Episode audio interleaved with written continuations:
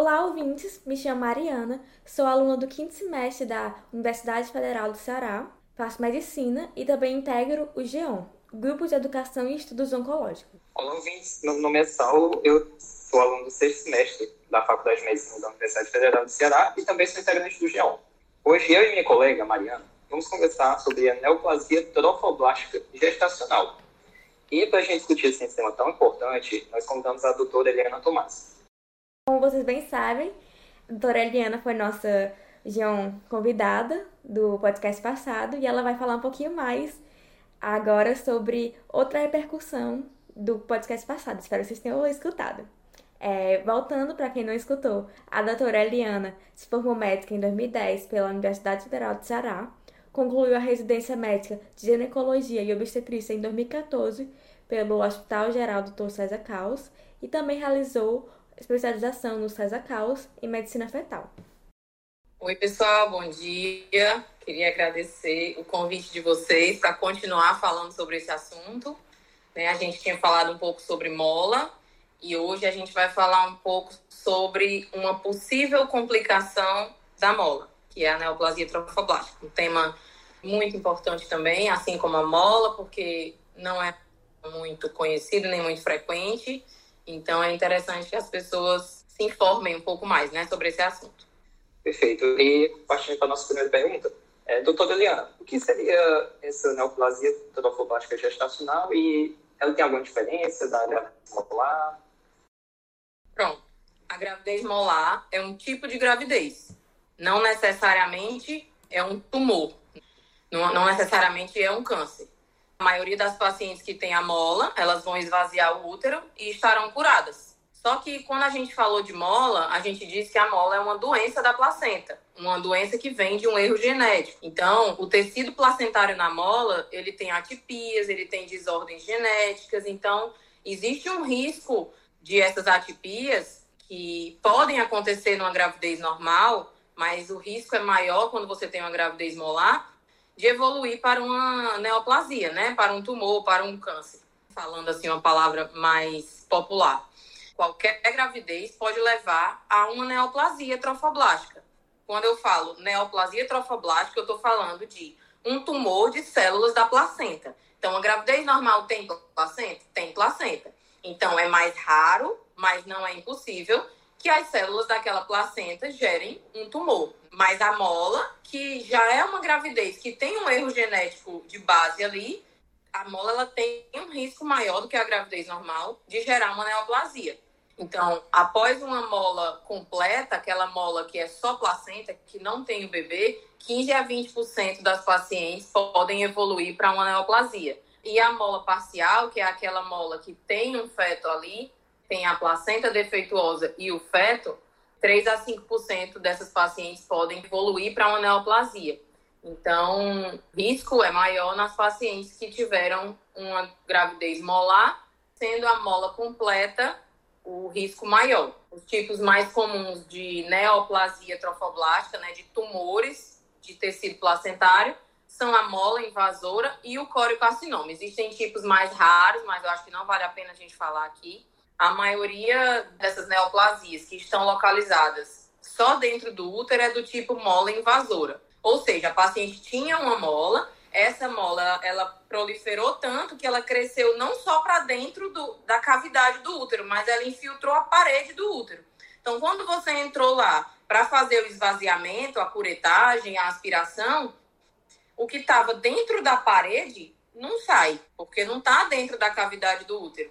Então, nesse caso, a gente tem mola infiltrada na parede uterina, a gente tem uma mola invasora. E 20% das neoplasias trofoblásticas, elas não estão só confinadas ali no útero. Né? Elas têm metástases, elas podem emitir metástases, como qualquer câncer. A pessoa pode ter metástases em outros órgãos. O principal local de metástases é o pulmão. E aí, essas pacientes que têm neoplasia com metástases, a maioria não é mola invasora, a maioria trata-se do tipo coriocarcinoma, que é o outro tipo de neoplasia trofoblástica. A imensa maioria dos coriocarcinomas vem de uma mola completa, metade, cerca de metade das pacientes com coriocarcinoma vem de uma mola completa, mas 25% dos coriocarcinomas vem de um aborto normal. ou de uma gestação ectópica, uma gestação nas trompas. E 25% após gestações normais. Paciente teve o bebê dela e tudo mais. E depois é que apareceu esse tumor, restou esse tumor no útero aí que veio dessa gravidez normal. O corocarcinoma é a forma mais agressiva. As metástases acontecem, como eu falei, principalmente no pulmão, mas também pode ter metástases em vagina, cérebro, fígado, enfim. Então, neoplasia trofoblástica é um tumor de, de placenta, tumor de células placentárias. Podemos ter uma mola invasora, ou seja, o paciente tinha uma mola, depois a mola entrou na parede do útero e permaneceu ali. E temos o córeo-carcinoma, que pode vir de mola, mas também pode vir de uma gravidez normal. E é mais comum você ter metástases no córeo-carcinoma. Nossa, doutora, agora faz total sentido, porque a, a senhora falou no podcast passado que as pacientes com mola são acompanhadas meses e meses para evitar justamente esse desfecho. Doutora, e quais são os sintomas que a paciente com neoplasia trofoblástica gestacional pode apresentar? E qual é o processo até o diagnóstico? Bom, de novo, assim como na mola, o sintoma mais comum é o sangramento irregular. Tanto na neoplasia trofoblástica, que aparece depois da mola, como na neoplasia trofoblástica, que acontece depois de uma gestação normal. Nas fases mais precoces dessa neoplasia, o paciente pode não sentir absolutamente nada. Se a paciente estiver fazendo um acompanhamento como deve fazer, uma paciente que teve mola, ela vai ficar fazendo a dosagem do hormônio beta-HCG seriada e antes que ela tenha qualquer sintoma, esse beta-HCG pode não cair ou pode, pode começar a subir. Então, a paciente com neoplasia, ela pode não ter sintoma nenhum, mas o sintoma mais comum quando ele aparece é o sangramento. Lógico que se a paciente tiver uma doença avançada, que já tenha metástases, dependendo da localização das metástases, ela pode apresentar outros sintomas. Se ela tiver metástases pulmonares, ela pode ter falta de ar. Se ela tiver metástases no, no cérebro, ela pode ter convulsões. Mas se ela está fazendo o acompanhamento direitinho, que a maioria dos casos vem da mola, teoricamente não vai chegar nesse ponto, ter metástases em vários órgãos e tudo mais. Pacientes bem conduzidas em centros de referência, a gente não tem sintoma e a gente percebe que isso pode estar evoluindo para neoplasia no segmento do beta-HCG da paciente. Um outro sintoma mais raro é a perfuração uterina, por conta da invasão da parede do útero. Pode, é raro, mas pode acontecer se não houver um diagnóstico. O processo até o diagnóstico, e a Mariana perguntou, bom, assim, toda paciente que engravida, ela produz o hormônio beta-HCG. Quando a gravidez acaba, esse hormônio ele vai diminuindo até ficar negativo de novo. Isso é verdade para mola e isso é verdade para qualquer gravidez.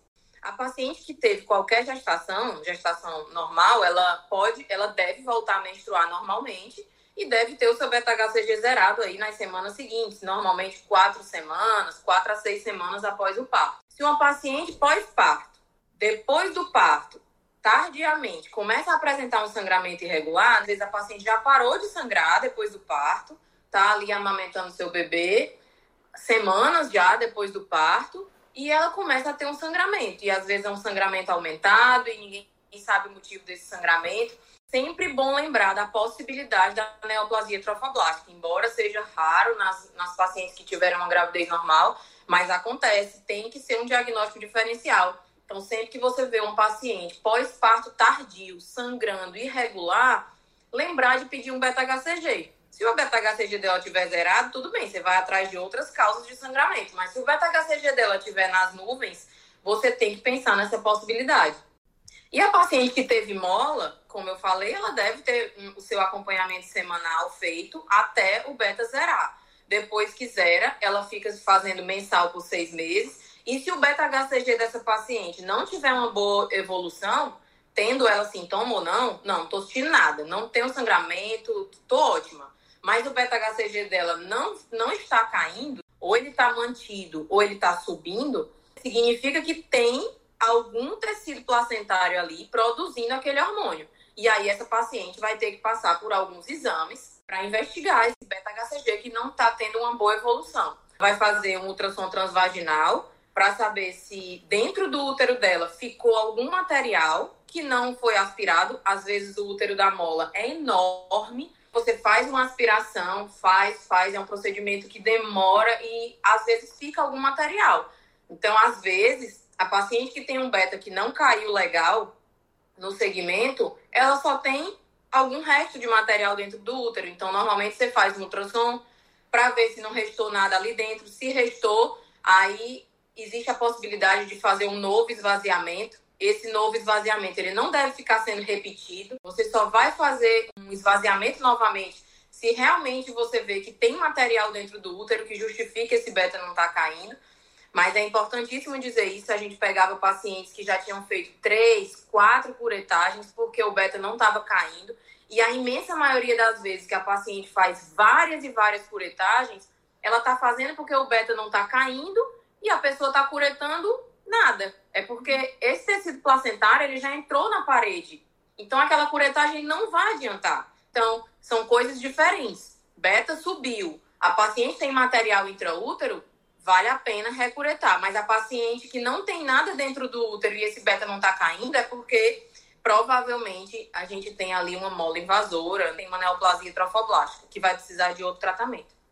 Então, qual é o processo até o diagnóstico? Essa era a pergunta. Gravidez normal, teve um sangramento irregular, lembrar de dosar o beta. Gravidez molar, no meio do acompanhamento, a paciente não tem um beta com evolução boa. Existem os critérios diagnósticos da FIG para eu dizer que essa paciente tem neoplasia trofoblástica. São cinco critérios. A paciente que tem um beta estável, o valor não varia mais que 10%, fica sempre ali praticamente mantido por quatro valores consecutivos, ou seja, num período de três semanas ou paciente que tem um beta que está subindo por três valores consecutivos, ou seja, um período de duas semanas, ou é, assim, sobe mais que 10% do valor, ou uma paciente que já está em acompanhamento semanal há seis meses e ela ainda tem beta-HCG positiva, a queda é muito lenta, também é um critério da FIGO, ou pacientes que receberam a biópsia do esvaziamento do útero e veio lá escrito coriocarcinoma, essa daí já é, também é um critério diagnóstico, ou pacientes que tiveram mola e no acompanhamento descobriram alguma metástase.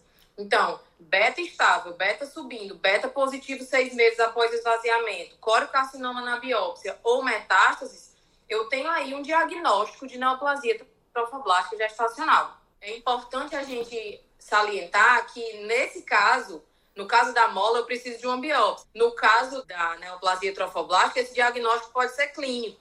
Eu não preciso de uma nova biópsia para dizer que a paciente tem mola invasora. Eu já tenho a biópsia de que ela teve uma mola. Eu só preciso ter um beta que não cai. Eu só preciso ver uma metástase ali no exame físico, na vagina dela.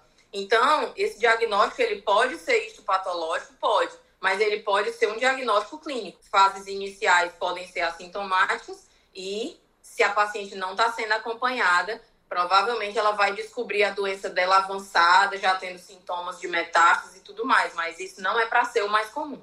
E no caso, assim, da neoplasia trofoblástica gestacional, existe algum fator de risco para essa condição ou ele seria assim, parecido com o que a gente viu da gravidez molar? E se tem, qual seria a melhor forma dessas mulheres se definirem de ter a neoplasia? Bom, então as pacientes que tiveram uma mola completa, aquela mola que é só placenta defeituosa sem bebê, sem o feto, elas têm o maior fator de risco para ter neoplasia trofoblástica. E idade materna avançada. A idade materna avançada também é um fator de risco para ter neoplasia. Qual é a melhor forma de prevenção? A prevenção primária de qualquer doença trofoblástica é não engravidar. Ela vem de uma gravidez, então, em princípio, se eu, eu quero ter certeza que eu não vou ter doença trofoblástica ou neoplasia trofoblástica, eu não vou engravidar. Mas muitas vezes isso não é uma opção.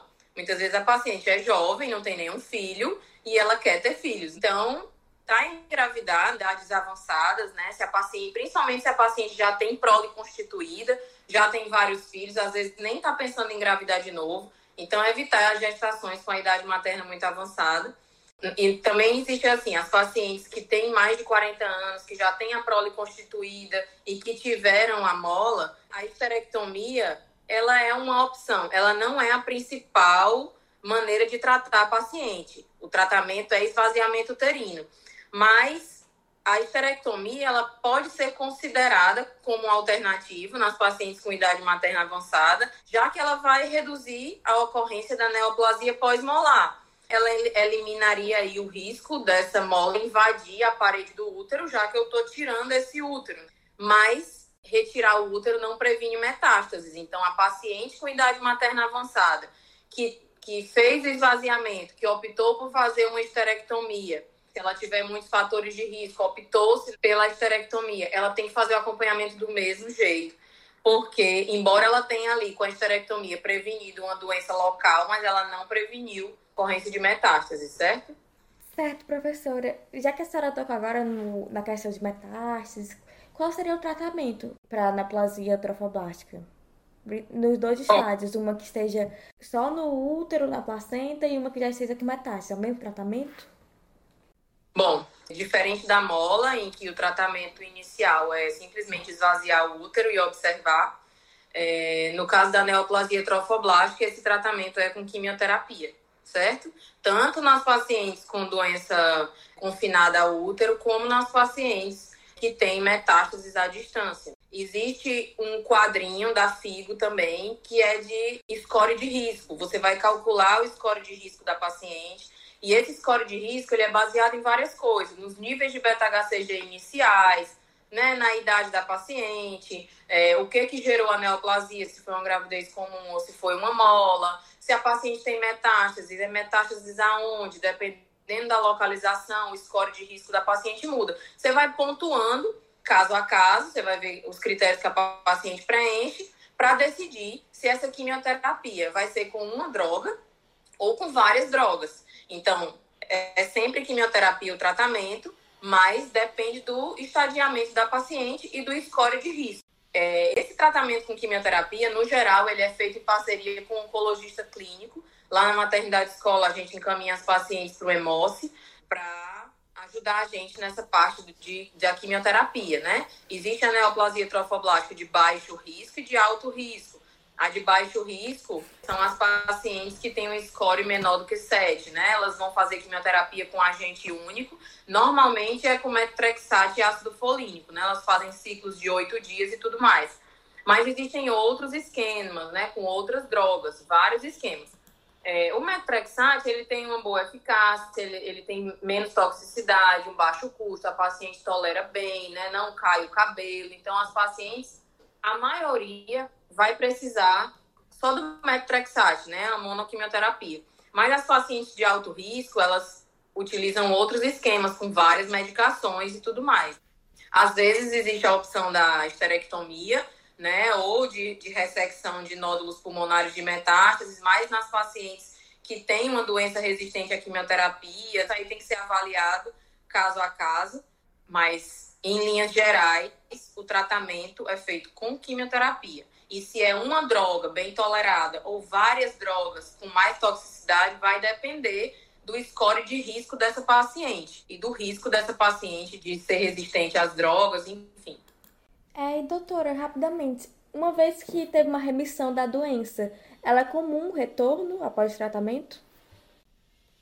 Bom, normalmente é feita, né, durante os ciclos de químio, é feito a químio de consolidação, né? Você faz três ciclos de químio após o beta negativar, para minimizar o risco dessas recidivas, né? A recidiva não, não tem, assim, um número fixo, né, de possibilidade de recidiva. A recidiva vai depender do esquema que foi utilizado, do primeiro esquema que foi utilizado e do score de risco daquela paciente, né? Por exemplo, nas pacientes de alto risco que usam o esquema de poliquimioterapia inicial, elas 30% delas pode ter resistência ou recidivo, e aí você lança mão do segundo esquema, né, de segunda linha. Pacientes de baixo risco, mais propensas, né, à falha de tratamento inicial, são aquelas que têm idade avançada, um beta muito alto, antecedente de gravidez não molar, né, aquela neoplasia veio de uma gravidez normal, doença metastática, scores de risco ali no limite, baixo risco, mas já um score de risco 5, 6, ali já perto do 7 na mola, que a gente tinha dito, né, a recidiva é de 1 a 2%, né, de acontecer de novo. Na neoplasia trofoblástica vai depender das características da paciente, do esquema que foi utilizado no tratamento dela. Doutora Eliane, e no caso, essa condição, uma vez que a paciente ela tem a neoplasia trofoblástica, ela vai afetar de alguma forma a fertilidade da mulher, caso ela queira engravidar novamente? Primeiro, toda paciente que teve mola ou que teve a neoplasia trofoblástica, ela deve esperar um pouco até engravidar de novo. Quem está em tratamento e acompanhamento de mola e de neoplasia trofoblástica, ela é aconselhada a usar um método contraceptivo até receber alta. Normalmente é o contraceptivo oral mesmo. A alta, na, no caso da mola, é cerca de seis meses após o beta-HCG ficar negativo. E a neoplasia trofoblástica, um ano após o beta ficar negativo, né? Tempo total que ela vai ficar sem engravidar vai depender do tempo que levou para o beta zerar, né? Do tempo de tratamento que ela precisou e tudo mais. Mas após uma mola, por exemplo, 98 a 99% das pacientes vão ter uma gestação normal, né? A recidiva é só de 1 a 2%. Né? Ela só precisa estar atenta a algumas coisas. Quando essa paciente engravidar de novo, é interessante que ela faça um ultrassom precoce no primeiro trimestre para verificar o aspecto da gravidez, saber se está tudo bem, se não é uma recidiva. Usar o ácido fólico, né? Lógico, toda paciente tem que usar pelo menos um mês antes de engravidar, 400 microgramas de ácido fólico, e dosar o beta-HCG 42 dias após o parto, né? Não, deu tudo certo, minha gravidez foi ok, eu tive meu bebê, meu bebê é normal. Seis semanas pós-parto, dosar o beta-HCG para saber se esse beta-HCG zerou, né? E claro, as histerectomizadas não poderão mais gestar, então o impacto é, na fertilidade nessas pacientes é definitivo. Mas as outras, não, elas podem ter o filho, elas vão ter o filho delas, né, normal, numa próxima gestação, na imensa maioria das pacientes. Certo, doutora, muito obrigada. E agora, tirando um pouco o foco da mulher com esse acometimento, como que o parceiro, a parceira, ou até mesmo os familiares dessa mulher podem ajudar no processo de tratamento e recuperação? Bom, eu acho que a palavra-chave aqui é tranquilizar a paciente. É, a paciente, qualquer pessoa que ouve de, de, um médico ou que abre o resultado de um exame e vê que tem câncer, ela entra em desespero. É muito difícil receber essa notícia. Então, é, essa paciente que teve a mola e que evoluiu para um tumor, uma neoplasia, ela precisa ter forças para encarar o tratamento, para fazer um tratamento regular, para não se distanciar do centro de referência e tudo mais. Ela precisa se sentir confiante como mulher. Então, o que, que o parceiro pode fazer por ela? Dizer para ela que não importa a quimioterapia que ela vai utilizar, se ela precisar ficar sem os cabelos, isso não vai fazer diferença para ele. Isso é um período na vida da, que aquela mulher está passando, um período difícil. Então, eu acho que é, é, apoio. Qualquer pessoa que recebe esse diagnóstico precisa de apoio, precisa ser tranquilizada, precisa confiar que vai ficar tudo bem, precisa ser encorajada a fazer o tratamento como manda o figurino. É, a imensa maioria das pacientes que são acompanhadas em centro de referência vão ter um bom desfecho vão ficar livres da doença, mesmo que elas precisem de uma quimioterapia. E que muitas vezes a quimioterapia, é, a doença se resolve com uma quimioterapia bem tolerada, que é o metrexate. Então, é isso que os parceiros podem fazer: apoiar, escutar o podcast, ficarem informados sobre a doença e ajudarem essa paciente a passar por isso da melhor forma, né? Perfeito. Excelentes comentários, muito esclarecedor sobre essa participação né, é tão importante uma rede de apoio para paciente, né? É assim, fundamental. E, bom, pessoal, é isso por aqui. Nós encerramos nosso, nosso pergunta. Encerramos aqui também mais um João Cash. E eu gostaria de agradecer imensamente pela contribuição da doutora Liana e também pela participação dela por todos os esclarecimentos é, que ela deu nesse tema, assim, que tem tanta importância, né, que tem tantas informações que precisam ser divulgadas e esclarecidas para os pacientes. Eu que agradeço. É, a mensagem é que a gravidez normal ou a mola podem levar a uma neoplasia de células da placenta. Se você viu uma paciente pós-parto que está sangrando e você não sabe o motivo, lembra de dosar o beta-HCG dela. Se você se deparou com uma paciente que tem mola, que tem uma imagem estranha no ultrassom do primeiro trimestre, manda essa paciente procurar a emergência da maternidade escola. Lá é porta aberta, é feito o esvaziamento por aspiração, como tem que ser. O paciente vai ser acompanhada, vai fazer o beta-HCG seriado. Então, fazendo tudo direitinho, é, dá certo. A doença tem cura, tem jeito, e a paciente vai poder engravidar de novo e voltar a ter a vida dela normal. E é só agradecer mesmo a oportunidade de esclarecer esse tema, tá bom? Muito obrigada. A gente que agradece, doutora, foi realmente excepcional os dois episódios que a senhora gravou com a gente. A gente agradece muito pela, por ter aceito esse convite. E aos nossos ouvintes, a gente sempre agradece a participação. Espero que vocês escutem mais podcasts da gente. E claro, é sempre bom lembrar, acompanhe a gente no Instagram, arroba Liga, e compartilhe esse Geoncast com seus amigos e até mesmo alguém que quer engravidar e quer conhecer um pouquinho mais desse tema. Muito obrigada.